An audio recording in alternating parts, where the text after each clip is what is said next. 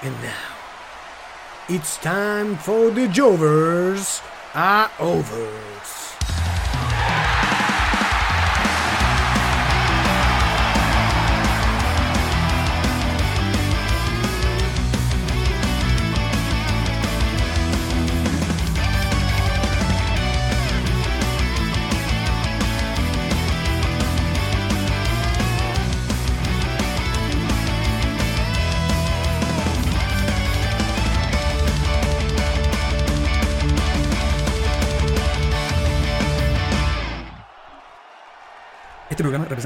De y fanáticos del wrestling.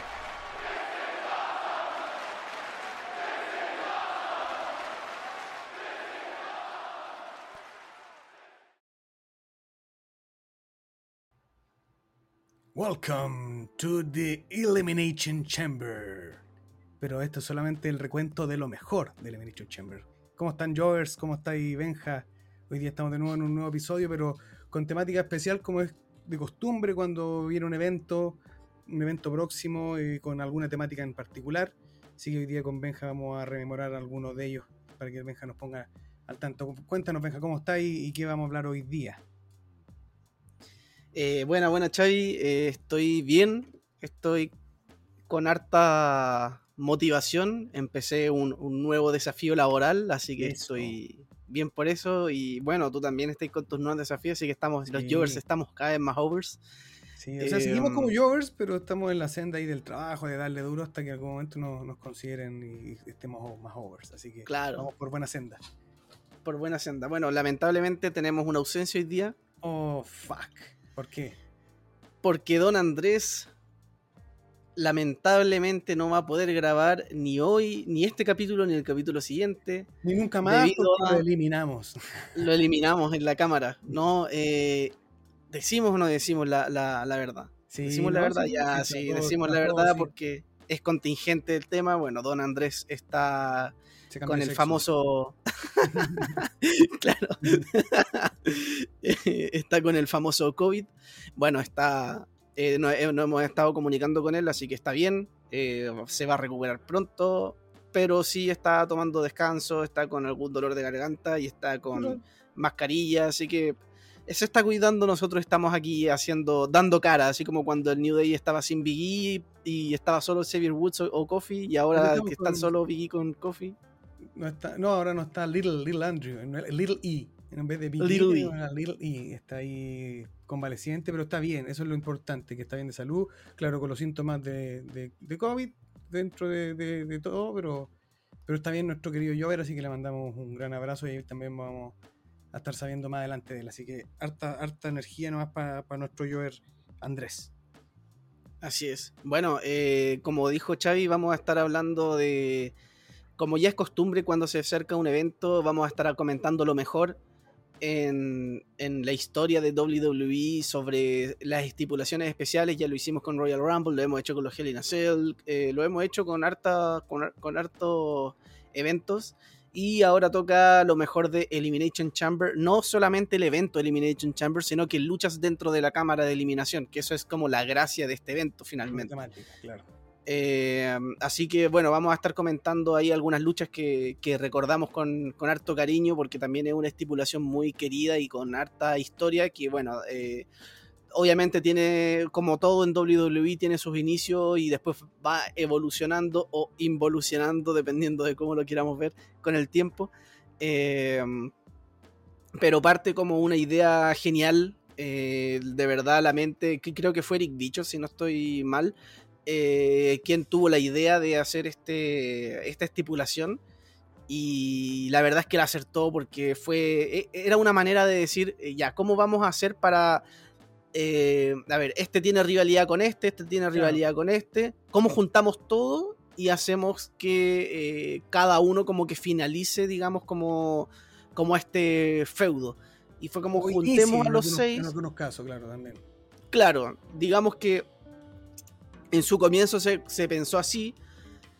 Y, y todo esto los unimos a estos seis y los vamos haciendo en una... eh, eh, tiene que ser de una manera como... eh, legítima para terminar. Eh, y digamos, esta rivalidad, bueno, como tú dijiste también, en algunos casos las, las podía comenzar. Eso yo creo que ya fue más adelante cuando empezaron siendo camino WrestleMania. Pero antes ah, era en el fondo para, para finalizar y y, era una manera mm, en su tiempo más como macabra, pensado en una donde están seis personas eh, en una cámara encerrados, eh, como emulando lo que vendría siendo un, un in a Cell, pero con diferente mecánica, diferente eh, estilo de, lucha, diferentes reglas, digamos.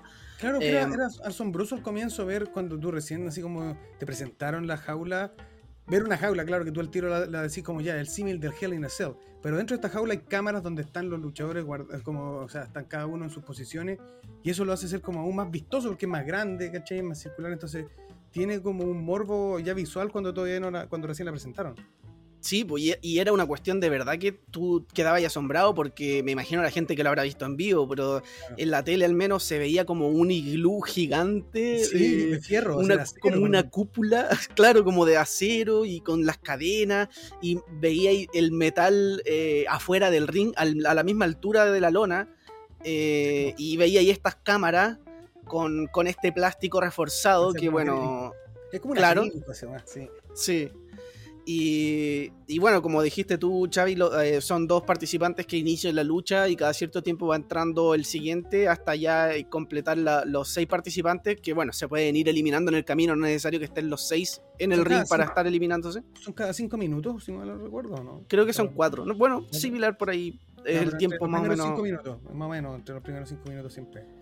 Claro, entonces, eh, y esto a lo largo de la historia nos ha dejado muy buenas luchas y al, igual que el Hell in al igual que otras estipulaciones, eh, después con el tiempo ya llega esta era APG tan eh, odiada por muchos, donde al principio se mantenía esta estructura con luchas un poco más light, más suaves, y luego ya... Claro, y luego ya viene como esta remodelación de la cámara, donde ya es más cuadrada y donde sí hay algo que no me gusta mucho. Eh, bueno, el, diseño me gusta, lo encuentro que se ve bien, eh, pero no me gusta que tenga protección afuera de la lona. Ah, claro, ya no es el acero que, que tú era lo más como. De hecho, muchas luchas, o sea, muchas eliminaciones fueron porque vendieron un movimiento final en, esa parte de afuera. eso es que esa era la gracia. Sí, pues. Y ahora no, pues ahora tiene una protección, entonces, claro, como que no, no, tiene la gracia de, lanzarlo afuera, ¿cachai? Entonces, claro, se pierde mucho, pero igual mantiene un poco. Igual debo decir que dentro de todo, igual las últimas, o, las que ya más de la era PG, a nivel como de lucha en general, creo que son buenísimas. O sea, yo ahora rememorando varias, me, me, recordé una gran cantidad de luchas que son bastante buenas, y como decía, de repente por este año no había muy buen contenido, pero claro, me encontré con que, puta, sí, había, hubieron Elimination Chamber que me, que me volví, me volví como, la volví a ver, y efectivamente fueron luchísticamente, o sea, sacando un poco como lo crudo del, del inicio de la Elimination Chamber, siguen siendo igual buenas. entonces tenemos harto que, que, que aquí que ir desmenuzando. Claro, y de hecho, eso, bueno, es como lo mismo que pasaba un poco con el Hell in cuando lo comentamos, que más adelante también hubieron luchas eh, buenas, pero claro, ya no tenía como ese, como la gracia del Hell in que era como la brutalidad de terminar el feudo. Acá pasa algo similar, en el sentido de que también, eh, no solo por la brutalidad de la lucha, no solo por la sangre, sino que también porque ya pasa a ser un evento temático, donde antes podía ser en cualquier evento y, y ponían a estos seis luchadores que ya tenían feudos y los juntaban y de todos de ahí que se masacraban entre todos. Y luego empezó a ser ya camino a WrestleMania, donde eh, ya ni siquiera era por feudo, era como luchas clasificatorias para ir al Elimination Chamber, algo que igual se pierde un poco esta, esta idea. No es que esté mal, no es que diga, pero sí creo que le hace falta esa magia de antes de, de, unir estos feudos y, no solamente tener que hacer luchas para clasificar. Entiendo que igual puede ser más atractivo hacer luchas clasificatorias en temas de rating en los shows semanales, porque es como hay algo importante que va a pasar en el show semanal. Pero claro, ya ahí en tema de gusto, yo prefiero una buena historia. Es que ahí se tiene que hacer un poco, hacer convivir el hecho de que en el y sobre todo, en, como tú mismo me dijiste, cuando ya es camino hacia WrestleMania. porque ahí efectivamente tenía un ganador del Rumble y ahora como tiene dos marcas, dos campeonatos mundiales, tienes que tener un símil a nivel, como me refiero a de, de algo como el Royal Rumble. Ganaste el Royal Rumble es un, buen spot. Entonces, ¿cuál es el, el, quién va por el otro campeonato? Entonces ahí, claro, ahí se puede entender quizás que sea la Elimination Chamber la que determine a ese, ese como el contendor del próximo campeonato, pero pero claro, también pierde un poco como ese, esa emoción, por decirlo de alguna forma, de, que se esté disputando el mismo campeonato eh, ahí mismo. Claro. Bueno, igual a veces lo hacen por el campeonato, pero, pero sí también el hecho de que sea camino WrestleMania, siento que es una buena movida en el sentido de como tú decís, como el que gana el Royal ya tiene una oportunidad, vamos a ver qué pasa en el Chamber, que ahí hay, otro que se tiene que no se tiene que ganar su puesto en WrestleMania, no es como no es como cualquiera llega a WrestleMania, sino que tiene que disputarse esa posición y eso está bien, pero sí me pasa que es como que, al ser... y aparezcas y digas quiero ir a WrestleMania, pues claro. Bueno, podría también hacerlo, pero siendo él, pero bueno. Eh, es que finalmente eh, es eso, como que tiene sus pros y sus contras. A, mí al menos una contra también es que se me hace un poco más predecible cuando hay un título en juego que por lo general el campeón retiene eh, para llegar a, WrestleMania. hasta hace unos años era un hasta hace unos años era un poco más impredecible que el campeón podía perder en el Elimination Chamber y ha pasado, o sea, tampoco digo que no pasa, pero sí es como un poco más lógico que el campeón retenga, sobre todo porque el campeón se tiene que ver como fuerte camino a WrestleMania y esos son como los pros y contras. Otra cosa que a mí no me ha gustado es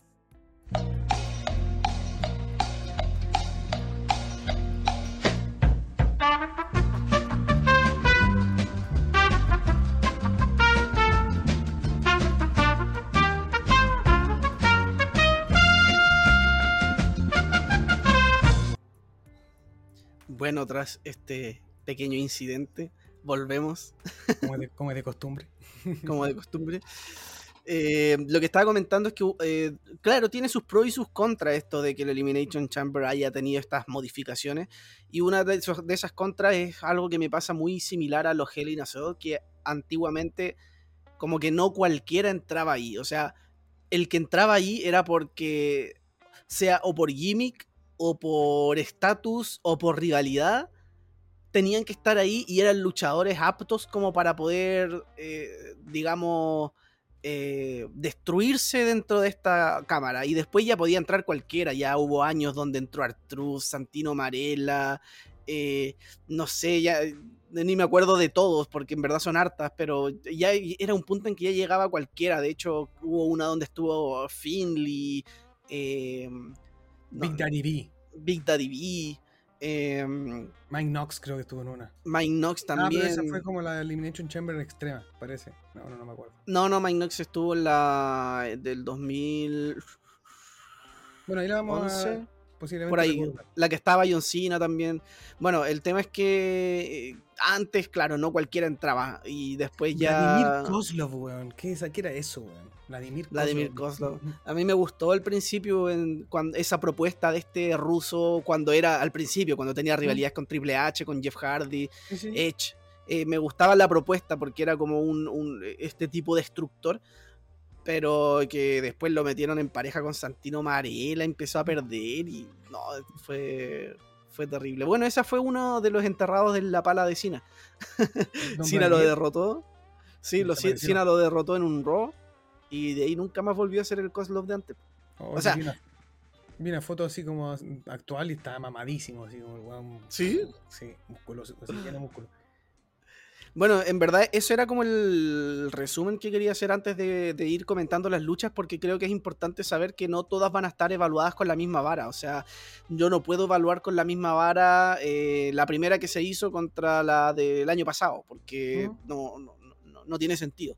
Son diferentes eras. claro, el año pasado no había público, pero bueno, ese ya es otro factor.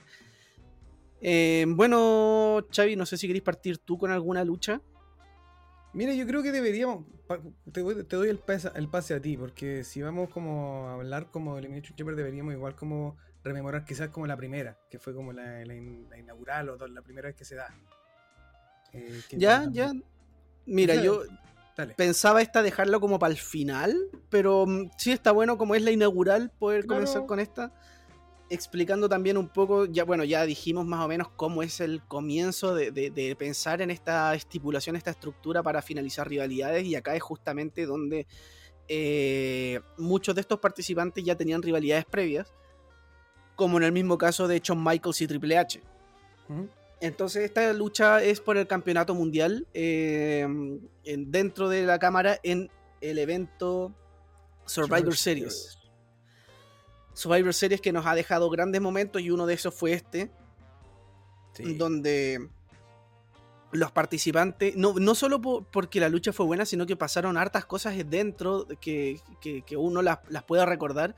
Em, y también por, por, cómo vendría siendo también el resultado. Este evento fue en el Madison Square Garden. Shawn Michaels estaba volviendo al Madison Square Garden después de años. Cuatro años creo que estuvo fuera de mm. acción claro, fue recibido de una manera impresionante por el público.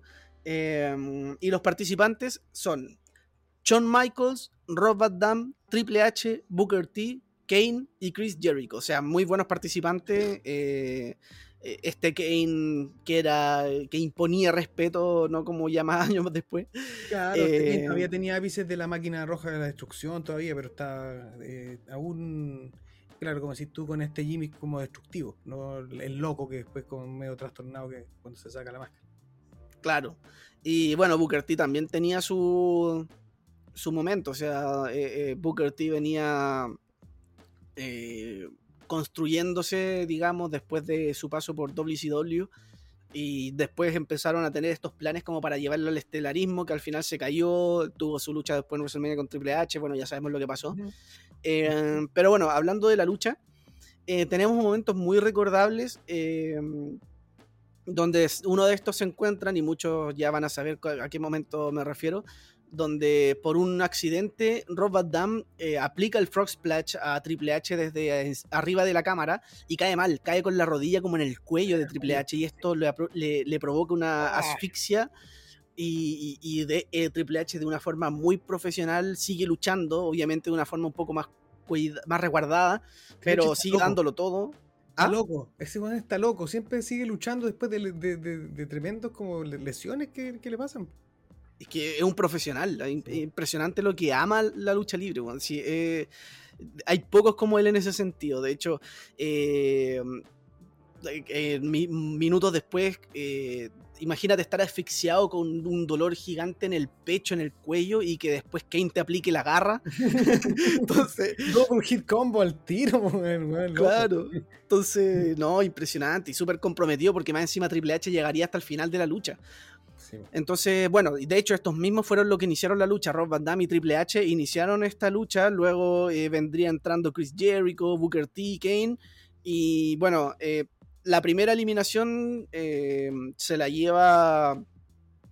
Se la lleva Rob Van Damme, de hecho, que fue después de aplicar esta Frog Splash, Booker T le aplica como un drop kick, drop kick desde la tercera cuerda, que claro, también en los Elimination Chamber de repente tienen esto de que no siempre como que las eliminaciones son como por finisher, en este caso fue como un poco inteligente eh, de, decirlo de alguna manera, porque Rob Van Damme ya venía como casi sin aire después de caer sobre Triple H, entonces después que te apliquen unas patadas, claro, es como eh, eso ya fue todo para Rob Van Damme y luego ya vendrían el resto de las eliminaciones. Eran los tiempos donde costaba eliminar gente, no era solamente un finisher para la casa, sino que el luchador de verdad lo daba todo hasta que ya quedaba ahí eliminado y, no, no, no, había nada más que, que hacer. Entonces, luego ya como comentaba, los últimos dos participantes fueron Triple H y Shawn Michaels, el público apoyando a Shawn Michaels. Eh, por momentos se pensaba que Triple H, Triple H iba a ganar, de hecho hasta le aplicó un pedigree que no llegó a tres. Em, donde estaban ya ensangrentados a más no poder y, y, bueno, Shawn Michaels logra llevarse la victoria con una Switch in Music y el público celebrando como loco con para cerrar el evento con Shawn Michaels como nuevo campeón. Y fue emotivo, fue una muy buena lucha y fue digno de una cámara de eliminación. Bueno, era la primera, tampoco había punto de comparación con otras anteriores, pero fue una muy buena lucha y quedó para la posteridad, tanto así que fue una estipulación que WWE ha usado mucho a los, hasta, el, hasta el día de hoy. Sí, tremenda. Eso, o sea, yo creo que para ser la inaugural fue. Está dentro del top del top 5, top 3, no sé, de, las mejores de la historia. Eh, por, claro, como decís tú, por, por, todo el contenido que hubo dentro, o sea, storylines que se juntaron, y sobre todo la, la, historia entre Triple H y, y, Shawn Michaels, que después no, no, para de crecer. Entonces, para mí es tremendo, tremendo Elimination Chamber. Eh, sea, mira, yo voy a hablar de uno que a mí personalmente, bueno, puta, ahora rememorándolo un poco, me dio rabia verlo. Pero tiene que ver con resultados y una cosa súper super subjetiva, la verdad. Que es la continuación de esta Elimination Chamber, que es la Elimination Chamber del 2003, en SummerSlam. Ya, sí.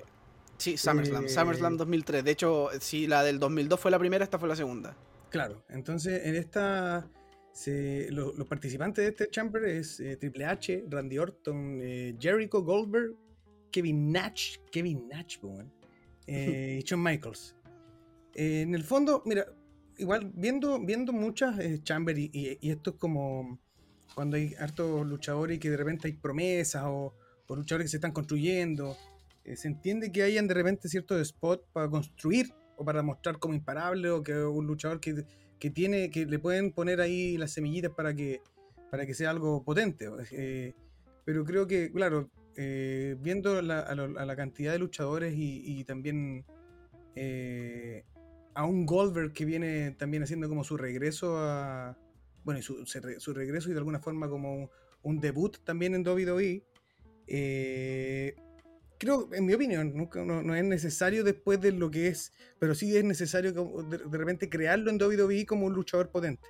Entonces aquí está la clásica lucha donde vemos a un Goldberg imparable, imparable haciendo lanzas, haciendo jackhammers y eliminando a, medio mundo. Creo que eliminó a prácticamente a Randy Orton, a Shawn Michaels eh, y a Chris Jericho. Eh, claro. Y la verdad Porque a Kevin, Nash, a Kevin Nash no lo eliminó, ¿cierto? No, no, no, a Kevin Nash no. Kevin Nash se elimina solo. No, no, no eh, pero con un roll-up de Jericho se eh, queda eliminado Kevin Nash. Pero. De hecho. Dale, ¿qué? No, que de hecho hay un spot que recuerdo mucho, no sé si lo iba a mencionar ahora, pero si bien todos tenemos nuestras críticas a Goldberg, hay un spot que me gustó mucho que fue cuando atraviesa la cámara ah, con la lanza con Jericho. Sí. Fue hasta el día de hoy se recuerda ese spot. Es que yo creo que no es un tema, por eso digo, es un tema súper subjetivo. Si en el fondo él, cumple su papel. De hecho, cada jackhammer que hace bueno, suena letal en el ring, así como que mm. es cosa que, de ver como la, la pelea y escuchar realmente la lona como cómo lo ejecutaba en ese momento. Claro, estaba en su esplendor también físicamente y todo lo que podamos decir. Si en el fondo no es, no es que queramos criticar siempre a Goldberg, pero lo que a mí me da rabia es que ese Goldberg es el mismo Goldberg de, hoy, ¿cachai? No cambia, en, me refiero en todo sentido. En que lanza, mirar al público, ay, poner sus caras. Después Jackhammer mirar al público. Entonces, ese Goldberg tres movimientos es que a mí me genera problemas, pero por eso digo que es un tema súper subjetivo, porque en el fondo él cumple esa, eh, ese rol y en el, en el Elimination Chamber cumple también con ser este. ¿Cómo le gano, cachai? ¿Cómo le ganamos a este tipo que ha eliminado ya a tres de los posibles que eran posibles ganadores con, que tenía ahí, ahí con todas las fichas y, y, cómo, lo, cómo le ganáis? de hecho, Triple H no la tuvo fácil para. Por eso, ¿cachai? Triple H se muestra como en una dificultad, y de hecho, sin ir como más lejos, la lucha termina con el mazo que le entrega Ric Flair. Eh, y Triple H se da vuelta cuando Goldberg viene a remeterlo con, con el Spear y le, pega en la cabeza que debo admitir que lo vende muy bien. Vende muy bien ese, porque justo se da la vuelta y, le, golpea el cráneo como de Goldberg y ahí queda tirado y es una forma creíble de decir ya, le gané, ¿cachai? Eh, le podéis ganar de esta forma y no, no, había otra porque realmente se mostró como, un, como el rival a vencer, el rival más, más duro. Entonces, eh, es por eso el que no me gusta a mí, pero sí el desarrollo del Chamber es bueno, la historia que se cuenta con los personajes que están ahí totalmente creíble. Y creo que, o sea, cumple con ser un, gran, una gran segunda parte o, un, nuevo Chamber, pero a mí es el resultado y el personaje el que me desagrada. Si eso es. Ah, ya, viste, si ya soy un hater, ya voy a tener que calmar esa. No puede ser que mis pasiones tengan una. No, ya. Pero, mira, qué bueno que no terminamos con esa lucha si no te hubiera ido así con una sensación. Sí, golpeando todo. No, pero, pero, un, buen chamber con un resultado de mierda. No, pero bien, bien. Eh, bueno, el ganador fue Triple H, ¿no? Goldberg en ese sentido. Exacto. Pero, eh, pero por eso estaba bien contado eh, y fue un, chamber igual bien agresivo, ocupando toda la lo que es la estipulación, que la, la jaula entera eh, con sangre de por medio, con este spot que decís tú de Goldberg atravesando a Jericho en, en, en la cámara misma, en el acrílico. Entonces, sí, es una buena lucha y veamos qué nos, con qué nos sorprende Tenja. Sí, que de hecho, eh, no, no, sé si opináis lo mismo que yo, pero yo creo que WWE después abusó del spot de romper la cámara. y siento que ahora ya no es especial cuando lo hacen. Es que esa fue la novedad, porque aparte fue brutal. Entonces, claro, después el abusar de eso se puede ocupar de otras formas, ¿cachai? Como cuando encontré muy bueno de repente. No, pero eso quizás lo hablemos cuando. cuando Spoiler de otra lucha. Hay algunos spots que, que, no son el mismo, pero ya, bueno. Dale, no. Dale, bueno, voy a comentar una que, mira, a mí no me gusta mucho luchísticamente, pero me gusta mucho las historias que se construyeron acá. Esta es Elimination Chamber del año 2010. Eh, donde. 2010, déjame recordar, recordar. ¿Te digo los participantes? Dale. Yo creo que sí te vaya a acordar. Mira, CM Punk, Art Truth, Rey Mysterio, Chris Jericho, Undertaker y John Morrison por el campeonato mundial pesado. Ya, perfecto. ¿Te acordáis más o menos lo que pasa? Sí. Sí, yo, o sea, yo creo que como que eso todo lo tenemos en la mente porque fue muy bueno cómo se construyeron las historias. ¿Y qué es lo que, pasa? Que. Espérate, ¿Ah? espérate, espérate, un, tú lapsus. Repíteme los luchadores, porque si es ese, yo tengo una opinión al respecto. Dámelo.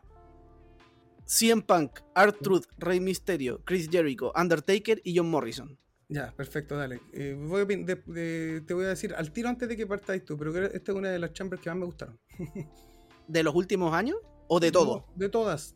O sea, no está mi, mi, Pero sí la disfruté mucho. Pero adelante. Ya, dale, mira, a mí no me gustó mucho luchísticamente. Voy a explicar por qué. Es un tema personal, no es que sea malo. Eh, pero sí me gustaron cómo se fueron construyendo las historias. Y el tema es que viene CM Punk de nuevo con este personaje Straight Edge. Y esto creo que a mí me resta porque siento. A mí una de las cosas que me gustan de los Elimination Chamber es que ojalá haya una gran cantidad de, participando, de participantes chocando entre sí. Acá la máxima cantidad de participantes en el mismo ring fueron tres porque se fueron eliminando el tiro. Y eso fue lo que no me gustó mucho. Si CM Punk abre con Art-Truth, que Art-Truth no sé qué está haciendo ahí. eh, CM Punk. Ahí dando vueltas en la órbita. Sí, pero yo me atrevería a decir que lo de el impulso de Art-Truth vino después, cuando ya era Hill. Acá no, no había llegado a ese momento. Sí. Ya. Que fue un buen tiempo para Art-Truth. Encontraba que era muy buen personaje y la pareja de Art-Truth con Demise, la, de hecho, derrotaron a, buenos superestrellas. De pero bueno. Tenían un nombre, ¿no? Sí, yo no, no, yo tampoco me acuerdo. pero sí tenían. Algo así, no Sí, puede ser. Ya, dale, dale más. Eh, bueno, sí, en Punk elimina a Truth y con este personaje Stride Edge que en su momento me cargaba, eh, agarraba el micrófono, empezaba a hablar, a decir, lo mismo de, siempre en su personaje, que era como quién viene después, voy a eliminarlo, voy a ganar y todo el tema. Y, con su personaje Stride Edge. ¿No te gusta? Eh, sale... O sea, si lo veo ahora, digo, un excelente heel, pero en el momento no me gustaba. Yo ah, decía, oh, sí, en pan, qué, qué, odioso, así como de verdad. pero cumplía con su papel, pues te decía, sí, Cumplía, cumplía totalmente. Porque más encima en el Royal Rumble también ocurrió que eliminaba gente y se quedaba sentado hablando y a mí me cargaba. Eh, bueno, eh, después entra Rey Misterio. CM Punk empieza a tener este, eh, digamos, como, como a tratar de tener el control. ¿Cómo? Que es una gran química la que tienen esos dos buenos. Sí. Bueno, y para qué decir que, bueno, después Rey Misterio elimina a CM Punk, algo que tan poco me gusta, o sea, sí me, gusta porque se arma la historia que tienen para WrestleMania, donde CM Punk lucha con Rey Mysterio, pero me hubiese gustado ver el choque entre CM Punk y Undertaker y Chris, Jericho que iban a ser los que iban a entrar después. Mm. Pero eh, en ese momento, después más adelante tuvimos CM Punk contra Undertaker, tuvimos CM Punk con Jericho, pero en ese momento yo quería ver ese choque. Em, y bueno, después ya empiezan a entrar los otros participantes y hay muy buena química entre entre Rey Mysterio y John Morrison. Sí, sí. Y, Chris Jericho. Los tres oh, tienen segmentos muy buenos. Jericho en un momento le hace una, de una llave que cuando viene volviendo de las cuerdas eh, eh, Misterio, como va a hacerle una huracarrana, pero lo toma por. como la, la, quebradora. Sí, y, lo, gira con él y es una quebradora hermosa, Muy buena, sí, sí, sí. Eh, bueno, yo también eh, dentro de, así como a nivel general, también creo que se le valora muy poco a Rey Misterio, porque Rey Misterio también aporta mucho a que esta química con los luchadores. Eh, pero bueno, Rey Misterio, de hecho, es uno de los personajes que para mí no, no, no, es como de estos luchadores para un Elimination Chamber, ¿cachai? Como que por su habilidad y todo, yo lo veo más como en una lucha de escalera o algo así, pero en Elimination Chamber, donde la idea es como matarse, bueno, obviamente hablando de los tiempos antiguos, eh, no sé si me cabría mucho ahí, pero bueno, obviamente son otros tiempos.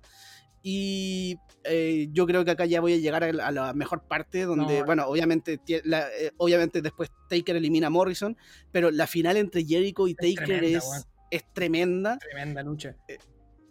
es muy buena. Déjame, pues, quiero meter solamente en este segundo. Que, que, puta, uno de repente dice, oh, a lo mejor ganó por, porque, por lo que viene ya después en el final de la lucha, pero fue una lucha en la que Jericho pudo haber ganado en varios momentos al Taker, porque lo tuvo en varios momentos, no fue como fue una lucha bien peleada. Sí, sí, de hecho le hizo un Codebreaker donde Undertaker lo soportó. Eh, bueno, Jericho empieza también con su astucia a tratar de, de, escabullirse y mm. auto encerrarse en la cámara, un spot que después fue utilizado hartas veces, pero en ese momento no era tan común. Eh, muy bien ahí y, um, y el final tremendo donde Chris Jericho se lleva la victoria gracias a la interferencia de Shawn Michaels que como que desarma una parte de la estructura de la base de la cámara para entrar, le aplica Switching Music a Taker, Chris Jericho se convierte en nuevo campeón y de esta forma se construye Chris Jericho contra Edge en WrestleMania y Shawn Michaels contra Undertaker en WrestleMania. Tremendo. Y es una lucha que a mí me encantó cómo estuvo construida porque esta historia no fue de, de, esa noche, fue de hace mucho tiempo. Shawn Michaels quería luchar contra Taker, una revancha en WrestleMania, estaba obsesionado, lo mostraban volviéndose loco. cuando Sí, y de hecho eh, no se le daba, no se le daba. Undertaker no quería luchar con él, eh, no, le iban a dar esa oportunidad. De hecho, Triple H en un momento le dice a Shawn Michaels, oye, nunca ha participado DX como pareja en, en, WrestleMania, hagámoslo juntos, vamos como DX. Y Shawn Michaels, puta, sorry Triple H, pero de verdad quiero luchar con Taker. Y, y entra al Royal Rumble porque Undertaker era campeón. La única manera que había, o entre comillas la única, era que Shawn Michaels ganara el Royal Rumble para ir contra el campeón Undertaker en, WrestleMania. Y cuando Shawn Michaels es eliminado en el Royal Rumble, se frustra, le pega a los árbitros, queda loco porque sabe que, entre comillas, ya no queda ninguna otra opción para volver a luchar con Taker, que era lo que él quería. Y acá fue cuando, de manera muy inteligente, Shawn Michaels dice, bueno, si yo no gano el Rumble, entonces que Taker pierda el título y así yo puedo ir contra él. y lo hizo. Historia fantástica que eh, yo creo que, claro, si, si, esa lucha se hubiese dado hoy día, quizás nosotros estaríamos diciendo, ya, igual era predecible, pero en ese momento yo nunca pensé que iba a pasar eso. Eh, al menos yo no lo vi venir. Y, y... Microsoft habrá estado, está todo el rato metido ahí abajo, no tiene unos conductos secretos, weón, para esconder luchadores bajo el ring, weón. ¿Cómo eso? Siempre me lo pregunté, weón. Tanto. Quizás quizás estaba ahí, no sé, jugando en el celular por mientras esperaba su turno. sí. Eh, pero bueno, esa era la, lucha que quería mencionar del año 2010. Una buena lucha, aunque claro, tengo mis reparos que ahí yo los comenté, pero en verdad es un tema de gusto personal más que nada. Sí. Eh, ya, mira, yo voy a comentar una más actual que a mí me gustó, me gustó muchísimo. Eh, por la calidad en el ring, más que por el tema de lo que sucede con el con la estructura. ya lo dijiste y le damos énfasis a eso de que ahí no se pueden evaluar bajo la misma vara por, por, mucho, por el tema netamente de los cambios de era y de lo que se podía mostrar de alguna forma. Entonces esta lucha es la del el Elimination Chamber del 2017. Eh, 2017. Mm. Déjame ver. Tengo anotado los luchadores. Siempre se me, olvida dónde lo tengo anotado. Perdón, perdón por cometer estos errores, no, pero igual yo los tengo por acá. No sé si queréis que los diga. Ya, dilos tú, pero yo los tengo acá también anotados. Para no de weón. Sí, sí, es que yo también, yo también la tenía para hablarla, así que ah, mira, está John Cena, AJ Styles, Dean Ambrose, The Miz, Baron Corbin y Bray Wyatt una buena cartelera en nombre, para qué decirlo. En momentos en los que estamos, teníamos a un, a un Ambrose ahí creciendo también en el, en, el, área como individual. Y un Baron Corbin que sí se podía ver, bueno. Creo yo que este Baron Corbin. Ese Corbin sí, po. Sí, nada, esta mierda de Happy Corbin ni basura, weón. Un Corbin eh, cuando era como ese. El, el, lobo solitario. El lobo solitario, claro, hasta la canción era buena, weón. Eh, y tuvo harto, harta relevancia en esta lucha, la verdad. Eh, eh, este personaje, o sea, este, este Baron Corbin. eh, que termina siendo eliminado por Dean Ambrose, que le hace un, paquetito y eso lo frustra, haciendo que de alguna forma Dean Ambrose eh, todo el ímpetu que traía para la lucha, o sea, se fuera al carajo después de Corbin lo, lo masacrara, después de ser eliminado por, por Dean Ambrose. Y después, bueno, después de ser masacrado, Ambrose es eliminado por el Miss. Que este Miss igual también o sea, aquí como que yo creo que desde aquí donde el Miss me empezó como a disgustar. Antiguamente viendo, viendo otros Rumble, porque el Miss igual ha participado en varios. Tenía un ¿Rumble? Eh, o sea, eh, ah, lo, Elimination ya. Sí. Eh, pero lo, mejor de este, de este Elimination Chamber, bueno, es la, es la calidad luchística que, que, se muestra, porque también está el condimento de AJ Styles, eh, el condimento de Cena, que venía haciendo también buenas luchas y una tremenda química con Styles y con Wyatt también. De hecho, Styles y Cena abren en la lucha, los dos. Y, y clases de lucha. Estos, dos ya demostraron, bueno, es que volvemos a lo mismo, Styles es un, denominador común, pero a mí gracias a Styles también fui, fue cuando le vi las mejores luchas a Cena, creo, eh, en el último tiempo. Pero bueno, también se da uno de los momentos más como esperados quizás, que es después de que eh, queda esta tripleta entre Cena, Wyatt y Styles eh, eh, cuando Wyatt elimina a Cena, creo que ahí es cuando se crea como esta emoción donde tú decís, wow, se viene, se viene el momento de Wyatt de verdad. Igual es que más encima Cena era el campeón. Entonces era como, oh, yo, sabía que era un campeón nuevo, ¿cachai? Camino a WrestleMania. Camino a WrestleMania era el campeón nuevo, era como ya Cena va a retener, pues, o sea, si acaba de ganar el campeonato. Claro, pues entonces te lleváis esa sorpresa y ahí es cuando te entran las dudas, porque Style ya como campeón ya lo, tú ya lo, ya lo habéis visto. Pero Wyatt así tú te quedaba un poco y después efectivamente eh, no me acuerdo cuál era el spot, pero venía saltando, venía, no sé si era El Phenomenal Forearm. Forearm, claro, y ahí lo, y lo, vendió brutal. Es que fue muy buena esa movida. Porque más encima fue rápido. Porque Bray Wyatt por lo general, cuando Bray Wyatt por lo general, eh, claro, lo agarra para el Sister Abigail, como que le da el beso en la frente, espera y después lo hace. Acá fue rápido así, entonces lo vendió brutal. Claro, y después, después de la victoria y se apagan las luces y vemos toda la. O sea, se, pone todo en, oscuro con las luces solamente de los teléfonos, como. O no sé. Nunca supe si son los teléfonos o qué bueno. Los linternas, sí. yo, yo, me acuerdo que eh, vi su entrada en WrestleMania 33 y fue una de las entradas que más he disfrutado ver en vivo. La cagó, pues, bueno. Y más encima con el campeonato ahí fue todo épico, fue muy emotivo, fue bonita esa imagen y la, bueno, y la lucha a nivel técnico, ¿para qué decirlo? Entonces, es un, es un chamber de los últimos que recuerdo con harto cariño porque fue bastante bueno. Fue muy bueno, sí. Ese yo lo vi. Ese, de hecho, una anécdota, ese yo lo vi en el Depa del André. Porque me ah. acuerdo.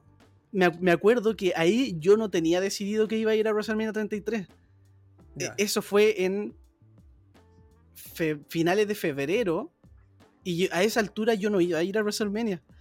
Y cuando. Yo que lo teníais planeado de antes, no, la del 35 lo tenía planeado hace harto, pero el de 33 no lo tenía planeado. Sí, para mí era. Yo tenía la plata y mi idea era invertir esa plata en algunos cursos, en cosas así, ¿cachai?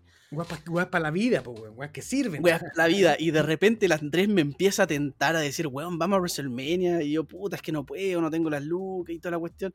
Y el Andrés, como muy buen amigo que es, me empieza a decir, no, pero tranqui, si por último lo pago yo y me, después me lo devolvís tú bueno, ahí hicimos unos arreglos y, al final esa misma noche me decidí a ir. Y, fue como, esa misma noche compré los pasajes, si no me equivoco. Cuando terminó el evento y lo compré con el Andrés, puta, que tengo muy buenos recuerdos de ese día, De verdad que fue, fue muy bacán, porque fue algo de la nada, yo no lo tenía planeado. Imagínate después llegar a mi casa y decir como, hola mamá, me gasté la plata de los cursos en ir a WrestleMania. Adiós. Yo con Cueva me compré el pay-per-view, weón, en la network. Pero puta que fue lindo ese recuerdo, weón. De verdad que lo tengo. Y aparte que eh, el, Elimination Chamber fue bueno, el evento cerró bien con Wyatt campeón, entonces uno terminaba entusiasmado como, oh, voy a ir a WrestleMania donde están todos estos superestrellas, estas rivalidades que eran súper llamativas, entonces como, bueno. En un buen, camino a WrestleMania, totalmente, sí. Sí, el resultado quizás no fue bueno en WrestleMania, porque ese fue cuando defiende contra Randy Orton. Sí, eh, Bray Wyatt con Randy Orton una lucha decepcionante. Pero Decepcionantísima. Em, bueno, este te lo dije yo, ¿cierto? Sí. ahora me toca a mí. Es, mira, yo me voy a ir con una lucha que también tiene algo que a mí no me gusta. Eh, y, es raro que, claro, que alguien mencione de las mejores luchas algo que no le gusta, pero no es que no me guste la lucha completa, sino que hay unos factores que para mí igual son importantes que no me gustan. Eh, me voy a ir al New Year's Revolution 2006. Puta, otro de mis favoritos, Otro de tus favoritos y, o sea que a mí no me gustan los que son, los que son de tus favoritos. no, pero no es que no me guste la lucha, es que hay algunas cosas que a mí no... Mira, eh, bueno, los participantes eran... Carlito no te gusta. No, sí me gusta. Chris Masters también me gustaba, tiene que ver con otra cosa. Pero bueno, eh, John Cena, Carlito, Chris Masters, eh, Kane, Shawn Michaels y Kurt Angle. O sea, muy buenos participantes donde Chris Masters y, Carlitos eran superestrellas en ascenso. estaban haciendo equipo. De hecho, que, prometían para harto y después se cayeron, pero prometían para, para hacer harto y, y, lo que hicieron en esta lucha era prometedor. Eh, donde, bueno, en esta lucha, claro, Chris Master y, y, Carlito empiezan a hacer equipo. Eh, sorpresivamente, el primer eliminado es Kurt Angle, eh, gracias a Shawn Michaels. De hecho, pero Angle era cuando era de Wrestle Machine, entró, pero con una euforia en esa lucha, haciendo suplex a todo el mundo, se veía como imparable Angle. Era una máquina. Sí, y fue el primer eliminado. De hecho, bueno, después vendiendo de manera maravillosa un Switching Music, haciéndole, le está haciendo un Uncle Lock, no recuerdo a quién, y vende un Switching Music, pero sí, como que pierde la conciencia, cuando queda como parado y se cae nomás. Sí. Eh, bueno, después eh, eh, empiezan a entrar los otros participantes, Carlito y, Chris Master, sorpresivamente empiezan a eliminar a todo el mundo. eliminaron a Kane de una manera súper inteligente, cubriendo los dos a Kane, donde Kane no se puede salir de la cuenta. Y mi problema tiene que ver un poco con, con el final de la lucha. A mí no, la verdad no me gustó. Siento que...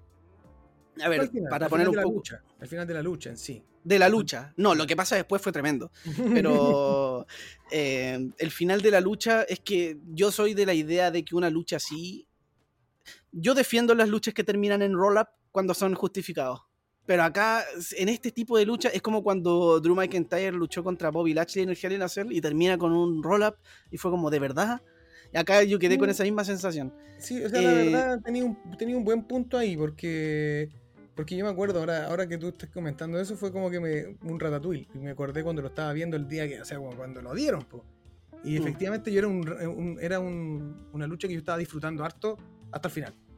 Y después, bueno, después me revivió el otro final. Pero este final, el primer final de los roll-up es, claro, decepcionante, porque aparte fue todo muy rápido.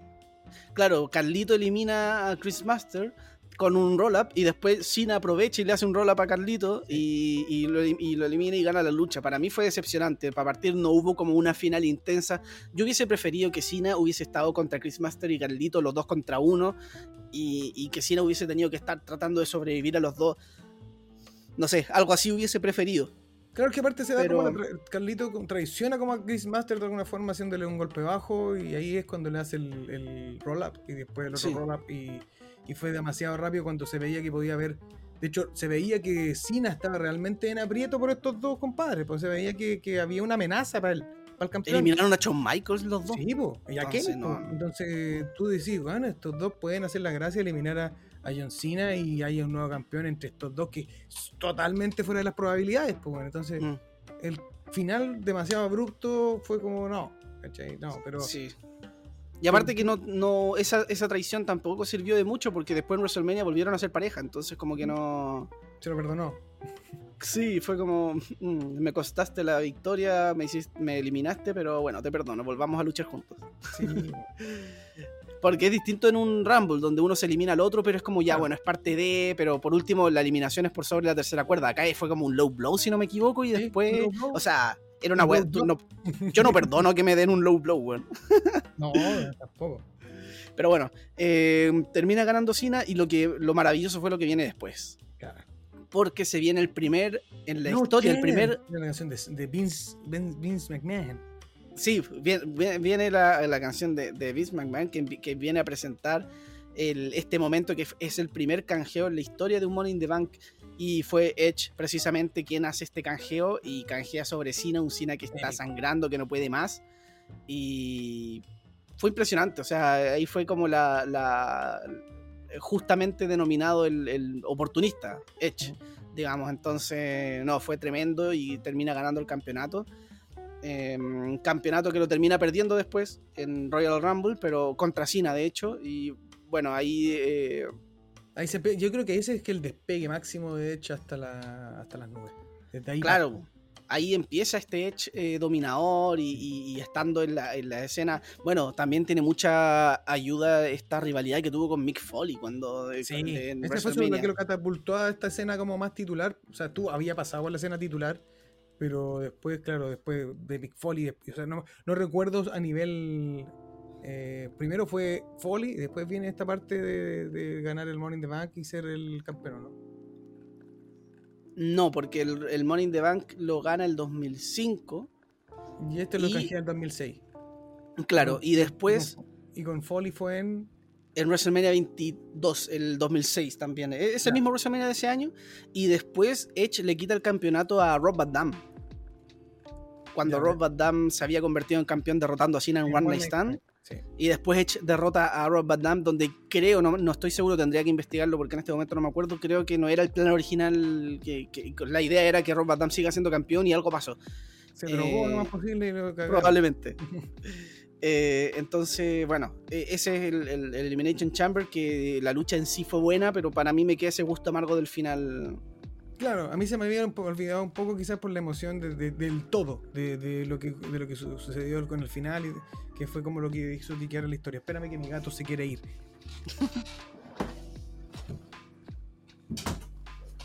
Listo, que mi gato es muy llorón, y estaba encerrado y quería que lo sacara. Eh, Estaba cagado de hambre. Sí, no sé, quería ir a molestar a otro lado. Que, ir a los techos de 14 de febrero. Debe ser, ¿eh? llamado a la selva por ahí, lo llamaron y, ya puedo abrir la puerta, así que lo abrí. eh, pero eso con ese muy, un muy buen chamber dentro de, o sea, a pesar de todo, a pesar de que claramente mm. uno, tuvo un final correspondiente a lo que es eh, un Elimination Chamber, pero sí un doble final que sí valió la pena. Sí. De hecho, bueno, ahora te toca a ti comentar algunas. Y ahora te toca a ti. A ver, déjame ver dentro de las que tengo aquí. Yo hice un, listado como de, las que más aprecié, puedo decir, de alguna forma. Em, bueno, tú ya me dijiste el canje. Hay uno que, mira, que no sé si. Si. Cumple también con las características como de, un chamber, pero que yo igual lo disfruté bastante por el. a nivel luchístico. Eh, que es el del 2018. Ah, ese no lo tengo acá, así que recuérdame la memoria. recuerdo la memoria, el Elimination Chamber 2018. Eh, bueno, el 2018 también eh, se dio la, mm, la, lucha, la primera Chamber femenina. Sí. Pero bueno, yo no voy a hablar de ella. Voy a hablar de la masculina, que es la primera donde participan siete, siete luchadores que sería Braun Strowman, Elias, John Cena, Roman Reigns, El Miz, Seth Rollins y Finn Balor. Eh, bueno, este, en esta lucha se define al retador al campeonato universal en WrestleMania, WrestleMania 34. Eh, por ende, claro, aquí ya tenemos la primera la primera como parte que a ti no te gusta, o sea, que no, que nos, que nos baja un poco el, hype, que es que no sea por el campeonato directamente. Pero a mí lo que me gustó un poco de esta lucha, además de la calidad luchística por, los nombres que, que, tenemos, también es porque se cuenta también la historia entre... Esta, bueno, esta rivalidad yo la encontré genial, que es la de Braun Strowman con Roman Reigns, con un Strowman que quería despedazar a Roman Reigns. Y, y, creo que se cuenta de buena forma también que... Bueno, voy a llegar al, voy a ir al tiro al resultado final, pero para un poco hablar del desarrollo que eh, en, esta, en esta lucha gana Roman Reigns la oportunidad para, retar al campeón en, WrestleMania 34, que, que es Brock Lesnar. Eh, manteniendo un poco la vanguardia de lo que está pasando. ¿Otra vez? ¿Lesnar Roman? No te creo. No, me creas. Eh, en esta lucha, Braun Strowman los elimina a todos. Menos, bueno, al, al, al, que acabo de nombrar. Pero lo, lo, lo, que me gusta es cómo se cuenta la historia de que la eliminación de Strowman es prácticamente imposible. le hacen eh, finisher todos en conjunto, lo planchan todos juntos en un momento que los lanza todos volando. Entonces la construcción que hicieron con Strowman era realmente del Monster Hill épico, así como no, no había quien le ganara. Eh, y claro, en base como a eso también se muestra como un desgaste durante la lucha de Strowman. un desgaste que ya se ve prácticamente al final, después de, dar batalla a, a todos los, luchadores que habían, a, estos, seis luchadores más.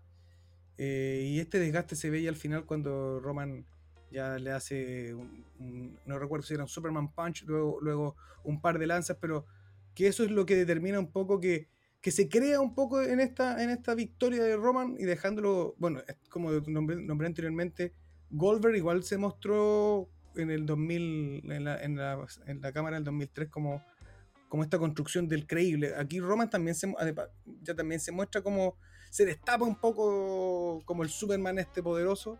Eh, tiene momentos igual brutales dentro de la jaula, eh, o sea, de la jaula de la, de la cámara, eh, bueno, spot contra varios luchadores donde, se ve a un, a un Roman que tú decís, wow, este es el único quizás que pueda... Este, o este o Strowman. Roman o Strowman el que, el que va a ganar. Pero la calidad luchística como de la técnica, bueno, se la llevaron adelante Rollins, Valor, Cena que estuvo también metido, pero creo que es una, que, que es una forma como poderosa de mostrar como a un Roman en camino hacia WrestleMania para enfrentar a, a Brock Lesnar. Y también hay una crítica quizás dentro de todo, porque bueno, esto fue el 2018. Eh, ¿En qué año fue donde peleó Strowman contra Goldberg? No, eso fue mucho después. Pero fue el 2019-20. Es que eso es lo, que, es lo imbécil, Que mostráis un Strowman que no le puede ganar nadie, Que le tienen que hacer finisher en conjunto. Que prácticamente tiene que llegar ya a los 40 minutos de lucha, que eso fue lo que dura esta, esta cámara de eliminación. Para ser eliminado por, por Roman, que se muestra como un todopoderoso de alguna forma. Y después lo ponéis con Goldberg para que le haga un.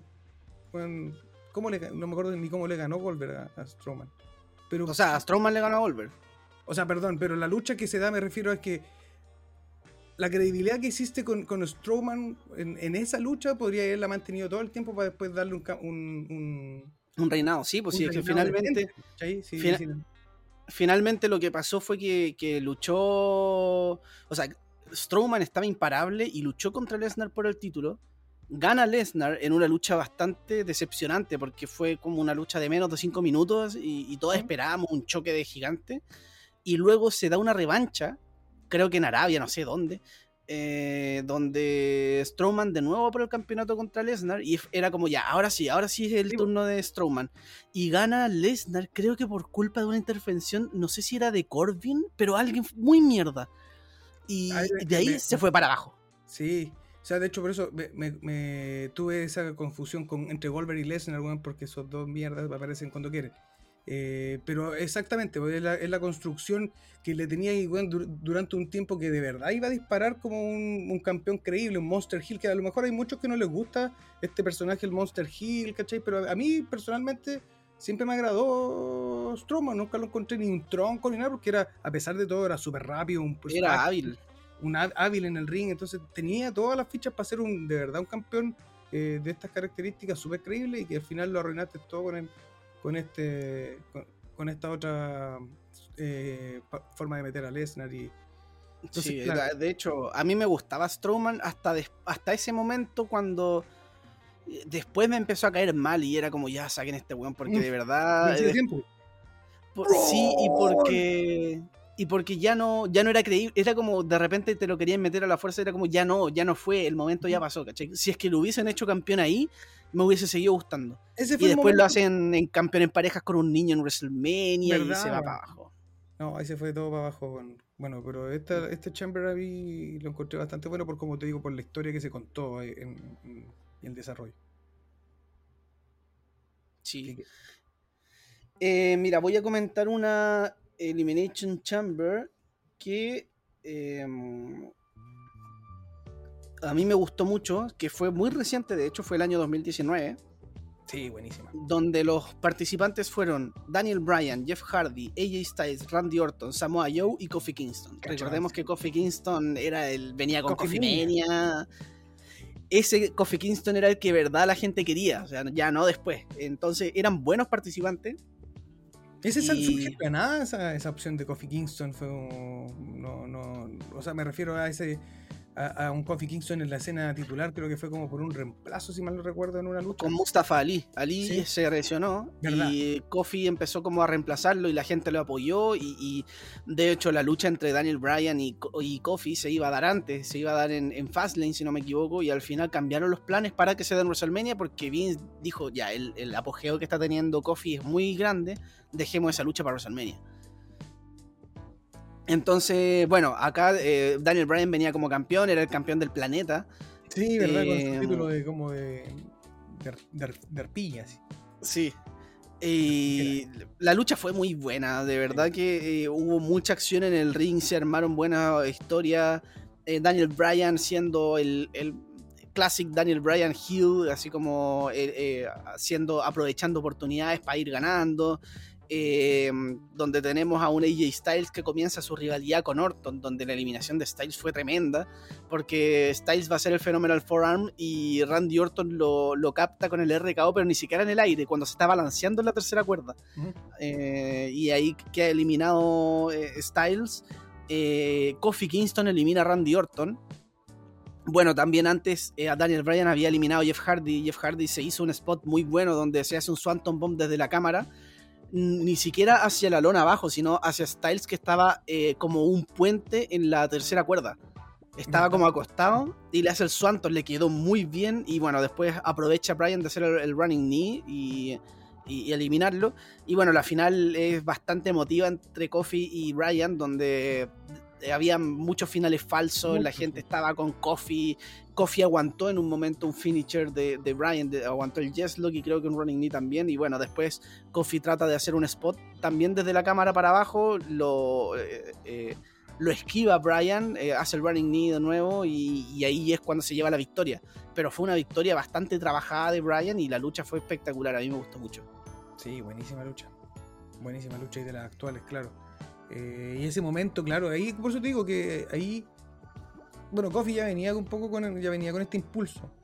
Pero después de perder este Elimination Chamber, el apoyo que tuvo con la gente, ya ese fue lo que gatilló totalmente el hambre de la gente de verlo campeón. Y, y es un campeón que lo hizo la gente en este momento, claramente.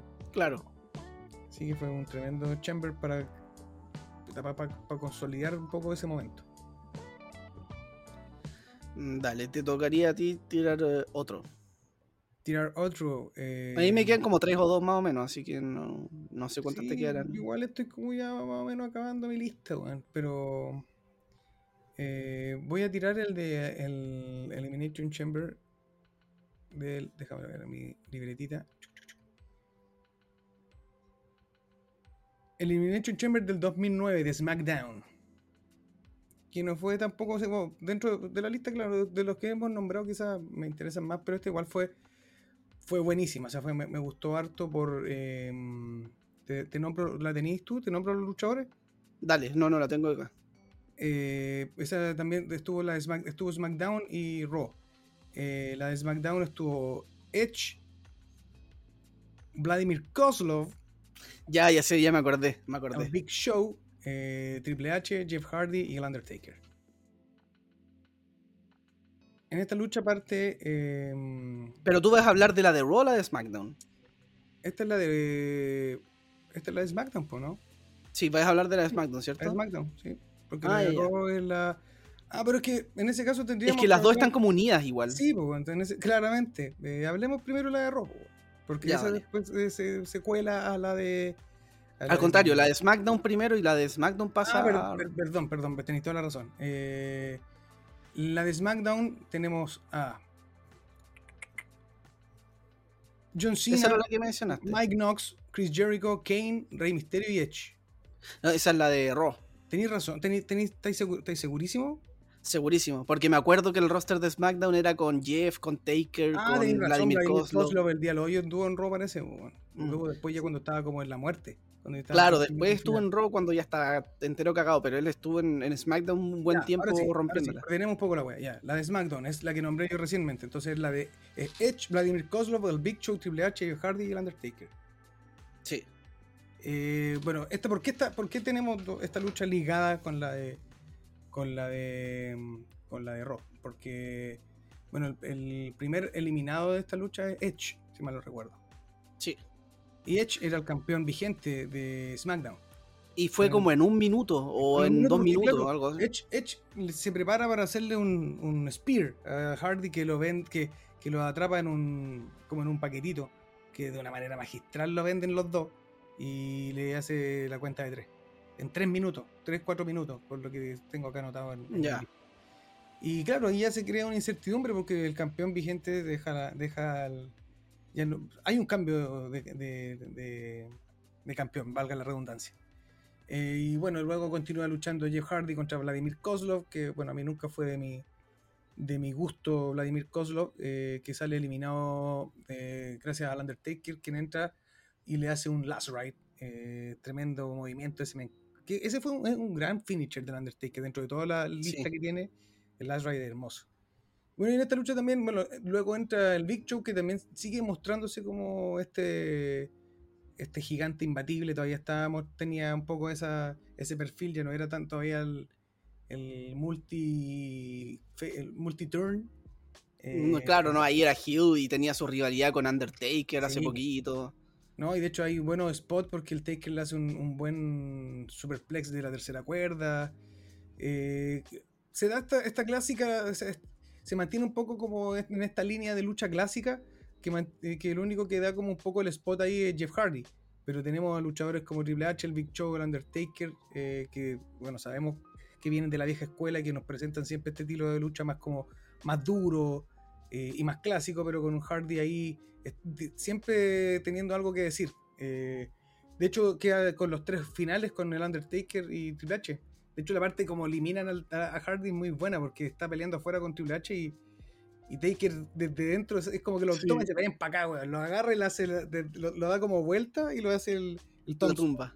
La tumba rompecuello. Y ahí queda eh, dando una tremenda lucha el Undertaker contra Triple H. Lo único que no me gusta mucho es el, el pedigrí final.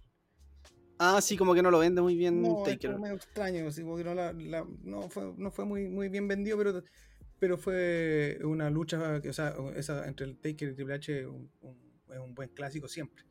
Sí, no, y, yo me acuerdo que yo igual era chico y, me acuerdo que yo estaba enojado porque yo siempre fui fan de Taker, pues era mi luchador favorito. Y yo estaba enojado porque me acuerdo que Taker le hizo una tumba a, Triple H y la cuenta iba a llegar a 3 y, Triple H toca la cuerda. Y yo eh, en mi mente de niño estaba enojado porque decía, pero si Triple H está tocando la cuerda y no tiene descalificación, no debería contar eso. Entonces estaba, pero ¿cómo árbitro de mierda? Sí, no, pero una, a mí me gustó harto este, este Elimination Chamber. Y con el final, bueno, Triple H le hace un pedigrí a Undertaker y, termina coronándose como el nuevo campeón de, de WWE. Exacto. Mira, y a mí me quedan tres exactamente. Voy a partir con una que para mí voy a partir como de. Pausa, pausa. No vamos ah, a, hablar como de la secuela, de lo que de por qué de. de, ah, tenés razón, tenés razón. Dale, dale, dale. Sí, sí, sí, la de Raw viene. Ah, claro, estaban ligadas porque, claro, ya nombramos como dos veces los luchadores, pero la, la Elimination Chamber de, de, Raw, de ese mismo evento, tenía como participantes a Cena, Mike Knox, Chris Jericho, Kane, Rey Mysterio y Edge. Eh, Edge, ¿por qué Edge? Porque Edge aquí toma el spot de Kofi Kingston. Que en Kofi Kingston venía apareciendo también para entrar y, y Edge aparece desde atrás y, y, lo remata con un par de sillazos que lo hace que él mismo se encierre en, la jaula, o sea, en, el, en, la cámara.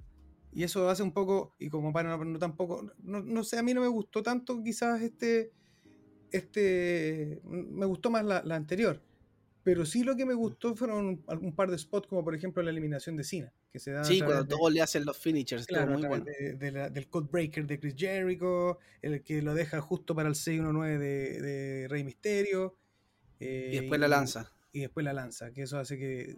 Hay un, hay un meme muy bueno de, de Edge con, con, la cara de como loco después de eliminar a, a Cena. Eh, y el, bueno, al final eh, Chris Jericho, si mal no recuerdo, también tuvo aquí como un... Eh, o fue más adelante, no me estoy confundiendo.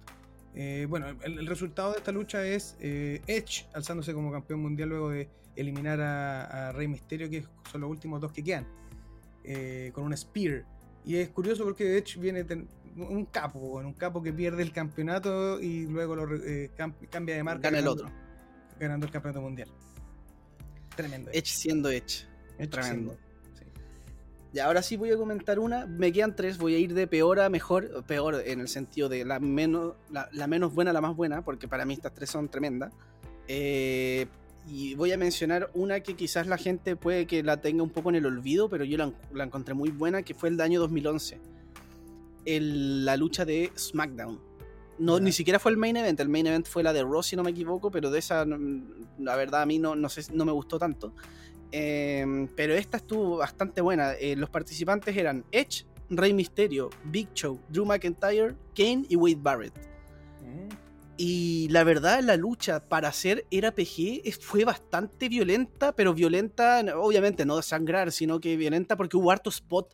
De hecho, yo no recuerdo hasta ese entonces haber visto, considerando la edad que ella había pasado sus mejores años, al Big Show teniendo una, un, un performance tan bueno. Eh, de hecho, en un momento, no me acuerdo si fue contra Barrett o contra Rey Misterio, la va, eh, va a hacer como una garra desde la tercera cuerda y se arrepiente y lo tira para atrás y rompe la cámara con, con, con el cuerpo. Ah, sí me acuerdo de ese spot, buenísimo. Fue muy bueno y el Big Show eh, la rompió en esa lucha.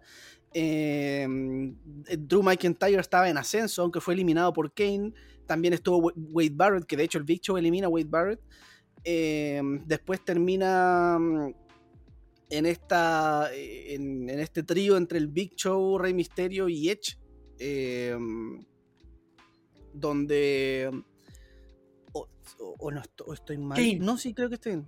Kane, Kane, Rey Misterio y Edge fueron los tres últimos. Sí, sí, sí, sí. Em, sí, porque Kane después. No, no, porque lo que pasa. Me acordé de Kane porque era al final. Dale. Es que Kane y, tenía como a Rey Misterio como para aplicarle una especie de bombazo, por decirlo así, como que Rey Misterio queda como para abajo. Como eh, para ponerle, es que no sé cómo explicarlo en palabras, como para poner como un, ejemplo, como si fuese el Style Clutch de, de, Styles, como que estaba con los pies colgando para abajo Rey Misterio, y Edge hace la lanza eh, a ambos. Y ahí elimina a, Kane. Y quedan los dos últimos Rey Misterio y Kane, siendo de nuevo los dos finalistas después de ese del 2009 que comentabas tú. Y bueno, ahí se lleva la victoria Edge, también en una muy buena final con Rey Misterio. Y la lucha fue muy buena. Dentro de, la, de las de los últimos años fue bastante. Tuvo bastante spot. Sí, me gustó mucho. Mira, si queréis, que... comentáis tu otro, porque a mí mi listado se me acabó. O sea, ¿Se te acabó? tengo recuerdos de por ejemplo, pero por temas de, innovación, que fue cuando se dan como la lucha en parejas. De, ah, ya, ya. En el, lo tengo anotado acá, el 2015. Sí. El 2015 se da el, Elimination Chamber eh, por el campeonato en parejas, eh, donde los contendientes eran los matadores, con, ¿cómo se llama? El, con Torito. el Torito. Eh, Calisto y Lucha Dragon, eh, de, perdón, de lucha, los Lucha Dragons, eh, de Ascension, que un, grupo que, a mí me gustaba bastante de Ascension. es que en, NXT la rompieron de Ascension, pues después lo subieron al main era un buen gimmick, creo yo. Eh, bueno, aquí esta dupla, puta que dupla, Cesaro y Tyson Kidd. Qué gran dupla, Y bueno, los Primetime Players, que bueno, Titus O'Neill nunca me ha gustado, John Cena Moreno sí, tenía lo, tenía lo suyo, pero. De David Tunga, ¿no? ¿Cómo se llama? No, sí. Era... No, ¿cómo se llama? Darren Young. Darren, Young. Ya, Darren Young, sí. Eh, fue una muy buena exhibición de, de tag teams ese Elimination Chamber. Quizás no, no tiene un poco. Ah, y el New Day, perdón. El New Day también estaba acá. Que curiosamente el New Day eh, participó con los tres. Con Biggie, Coffee y Xavier Goods. Tramposos de mierda. Eh, no me acordaba de eso. Pero esta lucha se la llevó en el hombro en varios momentos eh, Cesaro y Dyson Kidd. O sea, debo decir que. Qué pedazo de dupla, no las Viendo esta lucha me acordé un poco de, de, lo que significaba este tag team. Eh, tremendo. Y al final se terminó ese tag team por la lesión de Tyson Kidd, ni siquiera fue por una cuestión de buqueo, de que quererlos terminar.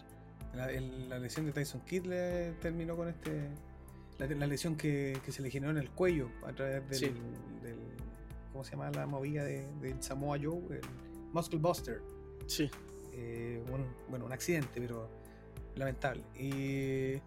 Bueno, esta lucha termina con eh, los Prime Players eh, enfrentándose al New Day quienes eh, se consolidan aún más como, como grupo. Y debemos decir que, que, también venían, como estaban como en su peak, podríamos decirlo, estaban con, con la trompeta de Xavier Good y entrando un poco aquí como en la consolidación de equipos y, mantienen retienen el campeonato en parejas, pero es una lucha quizás una de las más cortas de todas las Chamber, eh, pero novedosa al ser eh, en pareja. Sí. y que da la, posibilidad de, de, tremendo spot también con, bueno, tenemos ahí a Calisto y, a... ¿Se olvida algo del otro de, de los... Calisto y Grand Metallic? No. No me acuerdo, ya, pero ya nos mm. vamos a acordar. Eh, pero no, pues Calisto y sin cara. Y sin cara. Tenía y a los matadores que pueden dar, que, que dan en varias, en varias partes de la lucha harto de spot desde la, desde la altura. Entonces, mm. ahí ese es como el condimento un poco especial y el por qué ocupan el, chamber como parte de, de, lo atractivo de esta lucha. Pero una lucha, claro, que, que, es novedosa, que tiene este, este, que es buena a nivel técnico por lo que nos muestran las parejas y lo que hace Cesaro y Tyson Kidd, bueno, sin quitarle el mérito a, a todas las demás parejas, pero creo que ellos dos se llevan por lo menos todos mis yumbitos. Eh, eso recuerdo de la lucha. Dale, mira, voy a entonces mencionar las otras dos que me quedan. Em, y una de ellas es una de mis favoritas, de hecho, que es una de que la gente no sé si lo valora tanto como yo, al menos, que yo de verdad la encontré muy buena, que es Elimination Chamber de Raw del año 2008. Los participantes eran Triple H, Umaga, JBL, Jeff Hardy, Chris Jericho y Shawn Michaels.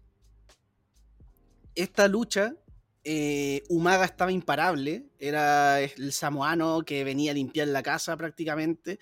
Eh, JBL, bueno, siendo JBL, obviamente ya no estaba en su pick, pero seguía siendo teniendo un buen papel. Eh, de hecho, JBL venía carreando una rivalidad con Shawn Michaels. Tremenda rivalidad, cuando él era como el jefe. Sí. Tremenda rivalidad. Y, em, bueno, tenemos a otro, por otro lado, Shawn Michaels a Jeff Hardy, que fue uno de sus spots, por decirlo así, como eh, Jeff Hardy fue el último eliminado, de hecho, eh, fue, era una gran, eh, como la gran sorpresa, digamos, como en, el performance de, la lucha y se terminaba llevando todo el apoyo de la gente, pero bueno, una vez más, el ganador de esta lucha fue Triple H. cuando ya le había aplicado un pedigría a Jeff, eh, Jeff lo aguanta para sorpresa de todos y después le aplica un pedigrí sobre una silla. Y ahí fue donde termina ganando Triple H, porque cuando eliminan a JBL, eh, JBL se molesta y entra dos sillas al ring. Y ahí fue cuando la empezaron a utilizar. JBL también venía con una rivalidad con Chris Jericho desde el Royal Rumble una lucha que creo que había terminado por descalificación, de hecho, por, porque se empezaron a, mm, se empezaron a dar con todo, a sangrar y toda la cuestión. Este fue el 2008, a principios del 2008, cuando todavía había sangre. Entonces, sí, todavía quedaba un poco y, de hecho en, esta lucha sí hubo sangre, no recuerdo quién sangró, creo que Jericho, JBL, no me acuerdo. Pero eh, fue una lucha bastante buena, a mí me gustó demasiado. Y bueno, esta lucha la termina ganando Triple H, donde se define que Triple H iría, em, iría como campeón a WrestleMania y estaría enfrentándose a Randy Orton por el campeonato porque Randy Orton derrota a Cena, pero después más adelante se incluye Cena y es una triple amenaza entre Randy Orton, Cena y Triple H. Entonces, bueno, esa, lucha la quería recordar porque eh, me gustó demasiado. Y em, por otro lado, Em, e, esta es la, última que quiero comentar y para mí podría ser mi favorita. Mi favorita, aunque la del 2002 también es muy... ¿Cómo? Mira, no, que podría ser tu favorita. Yo ya dije cuál era la mía, que era la del 2006 y la del 2010. Sí, yo creo que esta podría ser mi favorita, aunque la del 2002 también la encuentro buenísima, pero creo que me quedaría con esta donde nos vamos en un evento, a un evento que se realizó en Puerto Rico, de hecho que es New Year's Revolution 2005. Este, en esta versión lucharon Triple H, Batista, Randy Orton, Chris Jericho, Chris Benoit y Edge. Y el árbitro especial era Shawn Michaels. Ya, ya recordé, buena, buena. Sí, muy buena lucha. Acá recordemos que Evolution ya había traicionado a Randy Orton, entonces estaba esta rivalidad entre Triple H, Randy Orton y Batista, donde obviamente Triple H y Batista estaban haciendo equipo contra Randy Orton. Eh, Randy Orton venía enfurecido, ya lo habían traicionado y todo, y se empiezan a mostrar esta rivalidad. La lucha la partirían eh, Chris Benoit y Jericho dando clases de lucha como siempre. Eh, entra Triple H, Edge, y de hecho la eliminación de Edge es muy buena porque Edge aplica una lanza sin querer a Shawn Michaels y Shawn Michaels se molesta, le aplica un Switching Music y Jericho aprovecha de cubrirlo. luego comienzan las otras eliminaciones. Batista elimina a Chris Benoit donde también elimina, bueno, ahí después los tres últimos eran Batista, Randy Orton y Triple H, justamente los X Evolution. Eh, y ahí Randy Orton le aplica, le aplica un low blow a Batista y le aplica el RKO. Y Randy Orton elimina a Batista. Y esto fue el primer indicio de la rivalidad entre Triple H y Batista para WrestleMania porque Triple H y Batista estaban haciendo equipo, pero Randy Orton cuando cubrió a Batista, Triple H no lo ayudó. Triple H se quedó de lejos mirando cómo Randy Orton cubría a Batista. Y después la final entre Batista y, Orton, o sea, entre Triple H y Orton, perdón, em, donde también hay harta sangre y todo el tema, eh, se la termina llevando Triple H por ayuda entre Ric Flair, que estaba distrayendo a Shawn Michaels, y, em, y Batista, que ayuda a Triple H a ganar. Y, bueno, Triple H se termina llevando la victoria. Y Batista está celebrando con Ric Flair y con Triple H, pero Batista está mm, como mirando de reojo el título, así como. Mm. Mm, como. sí, y como. Y también como. No sé, como esa mirada como de. Me pudiste haber salvado cuando me estaban eliminando, no lo hiciste, ah, no sé, acá hay algo. Y ahí se empieza como a armar los primeros indicios de esta rivalidad que vendría siendo la de WrestleMania 21, que fue bastante buena esa lucha, la de Triple H con, con Batista. Eh, y también se empieza a construir a Batista como esta superestrella. Bueno, eh, eh, recordemos que después de este de New Year's Revolution, recordemos que viene antes del Royal Rumble, entonces después en el Royal Rumble gana Batista, y ahí ya empieza todo ese ascenso de, de Batista una lucha que yo, la verdad, podría ser mi favorita. No, no la tengo definido como que es mi favorita porque hay hartas buenas, pero si me preguntáis ahora, creo que sí. Quizás la próxima semana cambie opinión, no sé. pero hasta el momento yo creo que sí, que puede ser mi favorita. Justo que era el 2002, que también es muy buena. Mira, las eh, en, las dos ganó Triple H. Sí. Ah, no, por la 2002 Shawn Michaels. Sí, pues. Shawn Michaels la del 2002. Pero, eh, es, un, un, dato. Triple H es quien más ha ganado Elimination Chamber. Sí, y creo que también quien más ha participado. No, el que más ha participado es eh, Chris Jericho y Randy Orton. Ah, ya. Después lo sigue Triple H. Triple H eh, está eh, Randy Orton y, Chris Jericho con 8 por lo que estoy, por lo que estudié un poco. Ah, me estudié unas cositas. Está bien, está bien. Sí, pues, Randy Orton y Chris Jericho son los que más han participado. Y Chris Jericho es el que más ha eliminado, 10 luchadores en total. Mitch, buena, buena.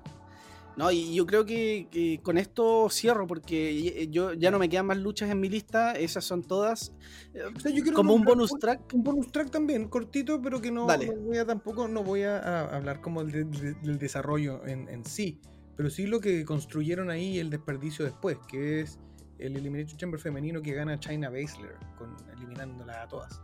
Ah, ya, ya, sí, sí. Esa fue cuando construyeron a Chaina para, para eh, luchar contra Becky. Claro, y termina perdiendo después de eliminarla a todas. Entonces es como un poco contra, no sé si queríais poner a Becky como demasiado potente o, desperdiciaste a una, a una luchadora. Mm. Entonces, claro, eh, pero, pero también marca como un... Es, el único Elimination Chamber donde una pura luchadora ha eliminado todo. En uno, o sea, en el masculino donde casi Braun Strowman lo elimina todo también fue un casi, o sea, pero eh, el femenino es el único ese donde se ha dado esta, esta eventualidad. Claro, sí, sí.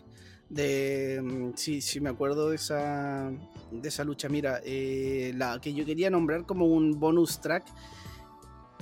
Ay, esta es como. ¿Ni se te ocurre nombrar cuando gana Ryback?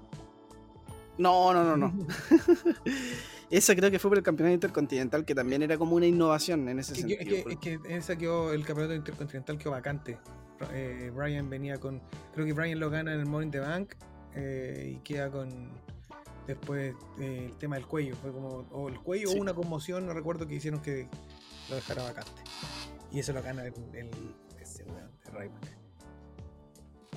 Sí, em, acá me voy a ir con un bonus track que para mí fue una de las luchas más decepcionantes que he visto en. No sé si en mi vida, pero de lo que yo me esperaba, de verdad que yo me esperaba algo brutal y no pasó nada, que fue de ECW, Ah, December to Dismember. Eh, una lucha que era una Elimination Chamber extrema, porque habían armas, eh, cada uno como tenía armas. Y esa era la gracia, o sea, era como, oh, vamos a ver un, y un, sí. Un un- rifle. Vamos, No. va- claro, vamos a ver una, una wea extrema, o sea, de- de- eh, como que cada uno con su arma, un Elimination Chamber de ECW, estaba Bobby Lashley, Test, Hardcore Holly, eh, Big Show, CM Punk, Rob Van Dam, o sea, habían buenos participantes y la lucha fue muy mala. Gana Bobby Sí. Lashley eliminando al Big Show en la última... Ni, ni siquiera usaron la mesa para atravesarla, sino que la mesa la utilizó, si no me equivoco, Lashley para tratar de, de salir de, la, de la- su cápsula. No, fue... ah, no.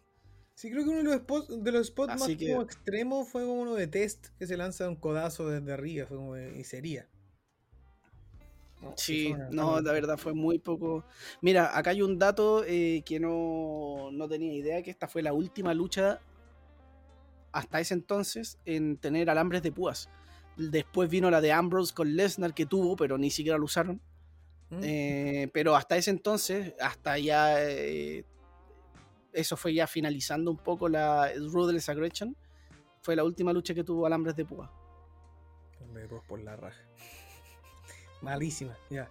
Vamos Muy mala la lucha, pero bueno, que, que en verdad como que todos estos recuerdos de esta Elimination Chamber espero que se nos pueda sumar la lucha del, de, de que viene el, el fin de semana, porque En nombres, no sé, en nombres puede sorprendernos, pero en, en nombres ideas- promete, en, en buqueo ay, tengo miedo. Eh, pero bueno, eh, ojalá que, que sea para el recuerdo y no para un recuerdo negativo, sino que para un recuerdo positivo. Y, y vamos viendo qué, qué pasa ya en el evento y lo que va ocurriendo camino a WrestleMania, pero estas son al menos las que nosotros consideramos como las mejores Elimination Chamber. Eh, y bueno, quizás alguno discrepará con alguna o alguno tendrá otra que se nos habrá pasado. I don't pero give a es- fuck. y ahí es cuando Andrés eh, nos dice, oye, pero ¿cómo no mencionaron esta? Claramente, pues, pues, después Andrés nos va a pegar un reto así, weón, ¿cómo no hablaron de la Elimination Chamber donde gana un Ryback? weón? La misma mi favorita. Ah, la wea. Ya, bueno, yo creo que con eso estamos par- por este capítulo. Así es. Un buen Eh, capítulo, fue una buena temática, disfrutar nuevamente de, de estas luchas que, que son bastante, hay varias buenas que cumplen con... Pero como dijo, como dijo el Benja, algo muy certero, no podemos medir con la misma vara porque son distintas eras y una estructura que va cambiando, evolucionando de repente como, a más suavidad quizás, y más desplante escénico o más lucha en el ring que otra cosa. Entonces es difícil eh, compararlas. Así que una buen, un buen ejercicio haberlas visto y rememorarlas. sí, muy, muy bueno. Así que bueno, nos estamos escuchando en un próximo capítulo. Y se viene. Hasta la próxima. Chamber. Nos vemos pronto. Pronto, soon. Soon. Hasta la próxima. Jovers.